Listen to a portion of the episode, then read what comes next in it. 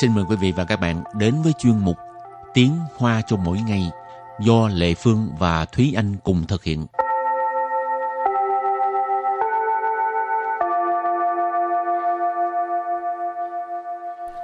Thúy Anh và Lệ Phương xin kính chào quý vị và các bạn. Chào mừng các bạn cùng đến với chuyên mục Tiếng Hoa cho mỗi ngày ngày hôm nay. Hôm nay mình được đi chơi rồi. Ấy, mình đi làm nhiều ngày rồi bây giờ mới được đi chơi đó hả? Bởi tại vì uh, chủ đề của hôm nay là suy l 旅 xín. Hào khai xin. Đi Thú ở Chí, thayuyền là lạ. Hy vọng có dịp có thể được đi uh, Thú Ơ Chí. Nghe rất là nhiều lần rồi mà chưa bao giờ được đi Thú Ơ Chí. Thú Ơ Chí là Thổ Nhĩ Kỳ. Xa quá. Ừ. Ừ đi pháp trước cũng được.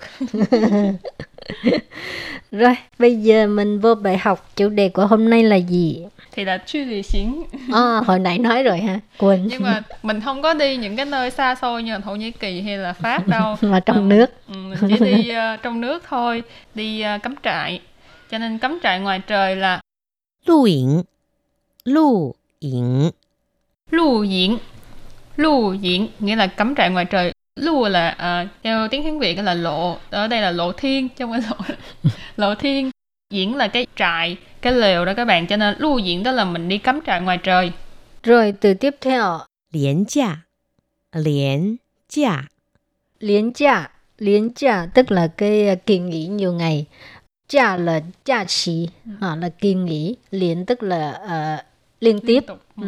Cho nên liên cha tức là một cái à, kỳ nghỉ nhiều ngày nhiều ngày liên tiếp nha chẳng hạn như thứ thứ năm thứ sáu thứ bảy chủ nhật gì đó Ờ. Ừ, thì giống như ở Việt Nam mình là sẽ có những cái kỳ nghỉ liên tiếp như là 30 tháng 4, 1 tháng 5 thì là sẽ Ừ. nghỉ liên tục như gặp phải thứ bảy chủ nhật thì mình sẽ ờ, nghỉ liên tục từ 3 đến 4 ngày thì cái đó gọi là liễn cha. ừ. Ở Đài Loan thì mỗi năm cũng ờ, có hình như hai ba cái liễn cha ha. nhiều á năm sáu cái luôn ha Ừ, cũng nhiều.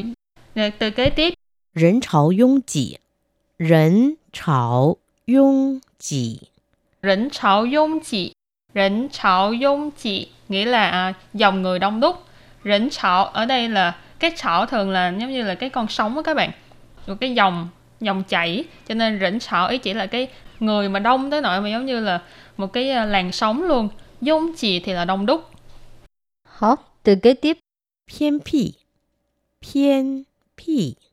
偏僻，偏僻， phiên phi phiên phi tức là hẻo lánh ha rồi từ cuối cùng 齐全，齐全， chỉ chuyển chỉ chuyển nghĩa là đầy đủ ừ. cái từ này mỗi lần mà vào những à, kỳ nghỉ á, thì thường hay thấy ừ.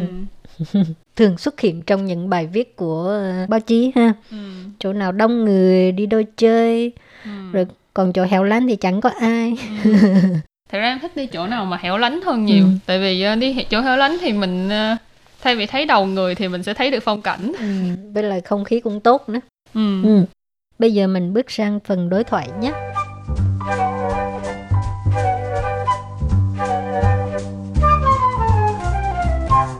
Và đối thoại của hôm nay như sau 好久没有去露营了，这个廉价一起去如何？ 可是廉价通常人潮拥挤，去了没看到风景，只看到人头。那我们选一个偏僻的地方就好啦。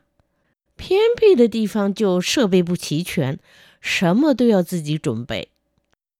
哎呀 好挑剔哦 Thế à, cái kiểu người này là 这个不要那个不要到底想怎么样 Cái kiểu này là khó mà để đi chơi chung với ai được Tại Ừ. vì kén cát chọn canh rồi xong rồi còn đòi hỏi nữa Thật sự là cái người B á Rất là không thích hợp để đi chơi chung Ừ. Đoạn đối thoại này có câu đầu tiên là 好久没有去露营了，这个廉价一起去如何？好久没有去露 营了，这个廉价一起去如何？ Hảo 久没有去露营了，这个年假一起去如何? Câu này có nghĩa là à lâu lắm rồi không có đi cắm trại ngoài trời. Cái kỳ nghỉ dài lần này đi chơi chung nhé. Hảo 久 là lâu lắm rồi. Mấy dụ là không có, chu là đi, lưu diễn nãy mình nói là cắm trại ngoài trời.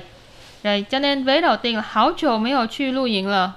tức là lâu lắm rồi không có đi cắm trại ngoài trời. 这个 là cái này, lần này. 连假 là cái uh, kỳ nghỉ dài. 一起 là cùng nhau, 去 là đi, rủ hở cái này là cái từ dùng để hỏi là uh, như thế nào, được không? Cho nên vế sau là cái kỳ nghỉ dài lần này thì mình đi chơi chung, mình đi chung với nhau được không? 可是廉价通常人潮拥挤，去了没看到风景，只看到人头。 可是廉价通常人潮拥挤，去了没看到风景，只看到人头。可是廉价通常人潮拥挤，去了没有看到风景，只看到人头. Câu này có nghĩa là nhưng mà kỳ nghỉ à, dài ngày á, thì thông thường à, người rất là đông đúc đi thì không có nhìn thấy uh, phong cảnh ở đâu hết mà chỉ thấy cái đầu người không à. Ừ. à khờ sư có nghĩa là nhưng mà liên cha hồi nãy mình học rồi ha kỳ nghỉ dài liên tiếp đó ha những ngày nghỉ liên tiếp thông trạng tức là thông thường bình ừ. thường đến sáu dung chỉ hồi nãy à, thì anh có giải thích rồi ha có nghĩa là người rất là đông đúc á chen nhau chật cứng kiểu đó suy là mấy ở khan đâu phong cảnh đi rồi cũng không có nhìn thấy được phong cảnh phong cảnh là phong cảnh mấy khăn tao là không có nhìn thấy trừ khăn tao lẫn thổ chỉ nhìn thấy đầu người trừ là chỉ khăn tao là nhìn thấy lẫn thổ là đầu người cái này gọi là giống như hồi nãy em nói về đi những cái nơi hẻo lánh thì thay vì thấy được đầu người chúng ta mới thấy được phong cảnh ha rồi câu kế tiếp 那我们选一个偏僻的地方就好啦。那我们选 一个偏僻的地方就好啦。那我们选一个偏僻的地方就好啦。Câu này nghĩa là vậy thì mình chọn một cái nơi nào hẻo lánh là được rồi. Na, vậy thì, thế thì, 我们 là chúng ta, chúng mình. Xuyên là xuyên trở, lựa chọn. Ý cơ ở đây là cái lượng từ cơ để chỉ cái địa phương tức là cái địa phương, một cái nơi nào đó. 一个偏僻的地方 tức là một cái nơi hẻo lánh. 就好啦 là được rồi. 偏僻的地方就设备不齐全，什么都要自己准备。偏僻的地方就设备不齐全，什么都要自己准备。偏僻的地方就设备不齐全，什么都要自己准备。Câu này có nghĩa là nơi hẻo lánh á, thì cái à, mấy cái thiết bị đều không có đầy đủ, rồi cái gì cũng phải tự mình chuẩn bị. Ừ. À, chừng sao bây giờ? Phiên phi de địa phương thì anh cũng giải thích rồi ha, đó là một nơi à, tức là nơi hẻo lánh. Sơ bê là thiết bị, sơ bê bố trí xuyên tức là thiết bị không có đầy đủ. Sở mà tôi要自己准备 cái gì cũng phải tự mình chuẩn bị ha. Tự chỉ là bản thân mình ha, chuẩn bị là chuẩn bị. Sở mà tôi 要, sở mà ở đây là chỉ toàn bộ ha, cái gì cũng à, ừ. cái gì cũng phải chuẩn bị. Mọi thứ đều phải tự chuẩn bị. Ừ.